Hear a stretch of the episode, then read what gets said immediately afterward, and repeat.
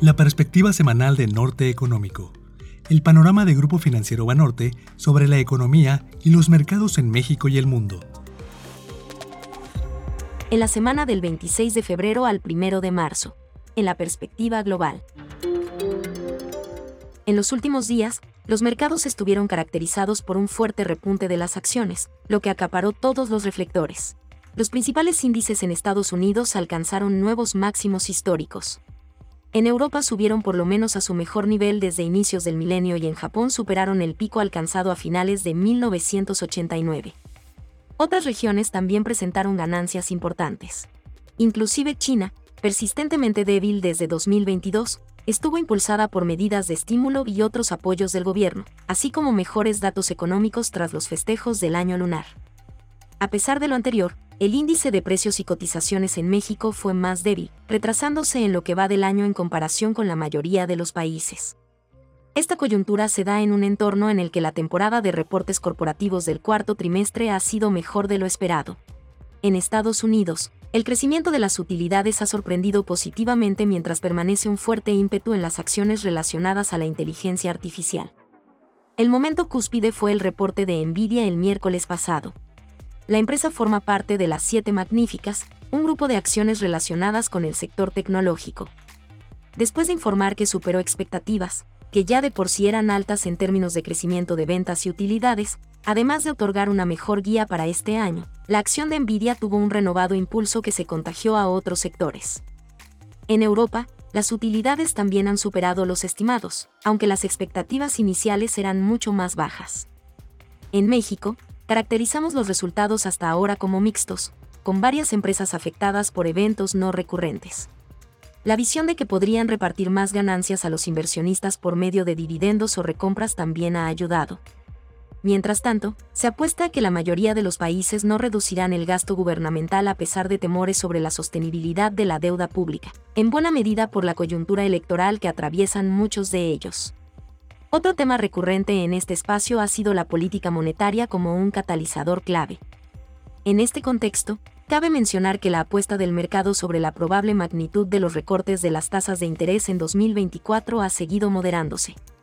En este sentido, creemos que detrás del buen desempeño del mercado accionario yace una perspectiva sobre las utilidades que ha superado el potencial efecto negativo que podrían tener ciclos de relajamiento monetario más lentos.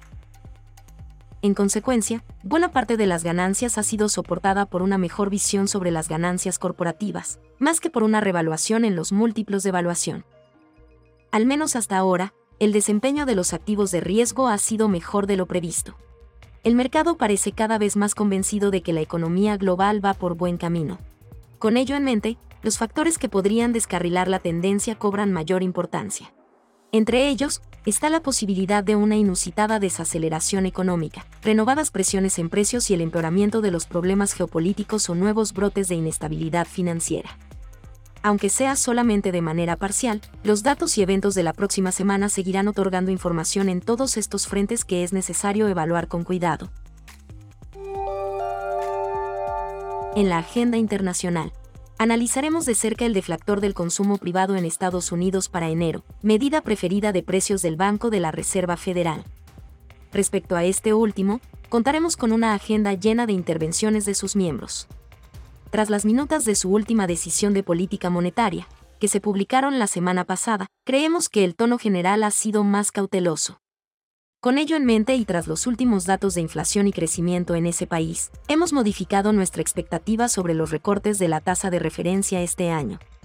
Ahora vemos el primer recorte en junio en vez de mayo. Adicionalmente, creemos que la baja acumulada durante todo 2024 será de 0.75 puntos porcentuales, la mitad de lo que estimábamos antes.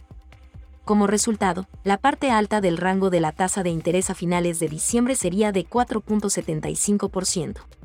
Entre las cifras económicas, esperamos información relevante de enero. Esto incluye el ingreso y el gasto personal y las órdenes de bienes duraderos. De febrero, el ISM manufacturero, ventas de vehículos y confianza del consumidor de la Universidad de Michigan.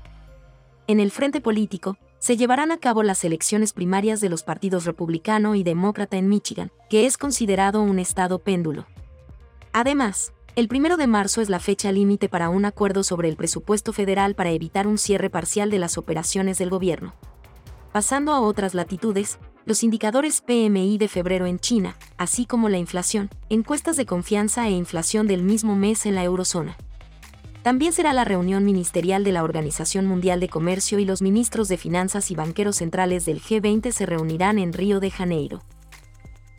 En política monetaria, las decisiones de Israel, Hungría y Nueva Zelanda. Por último, la temporada de reportes en Estados Unidos está por concluir, ya que 90% de las empresas del S&P 500 ya reportaron. Esta semana conoceremos los resultados de 41 compañías. En la agenda nacional, como adelantamos en nuestra entrega pasada, el Banco de México también publicó las minutas de su última decisión. El documento reafirmó nuestra convicción de que el primer recorte de la tasa de referencia está cerca. En específico, reiteramos nuestra expectativa de que la primera baja de 25 puntos base será en la próxima reunión, misma que se llevará a cabo el 21 de marzo. En este frente, se publicará el informe trimestral de inflación del Banco Central correspondiente al cuarto trimestre del año pasado. Considerando toda esta información, hemos modificado nuestra trayectoria esperada para el resto de 2024. Ahora vemos 1.5 puntos porcentuales de recortes acumulados este año, menos que los dos que veíamos anteriormente. Los invitamos a ver nuestro reporte completo sobre este tema en nuestra página web. La agenda de cifras está bastante nutrida. Conoceremos la balanza comercial, tasa de desempleo, crédito bancario, remesas y el reporte de finanzas públicas de enero. También los indicadores PMI compilados por el Instituto Mexicano de Ejecutivos de Finanzas de febrero y la encuesta de expectativas de analistas del sector privado del Banco de México. Todos estos datos serán importantes al recordar que la economía mexicana mostró algunas señales de desaceleración a finales del año pasado. Sin embargo, estamos optimistas de que observaremos un mejor dinamismo en el primer semestre de 2024. Se darán a conocer los reportes de seis empresas del IPC, el próximo 27 de febrero es la última fecha para la publicación. Pemex también dará a conocer su información financiera al cierre del año pasado en esta última fecha.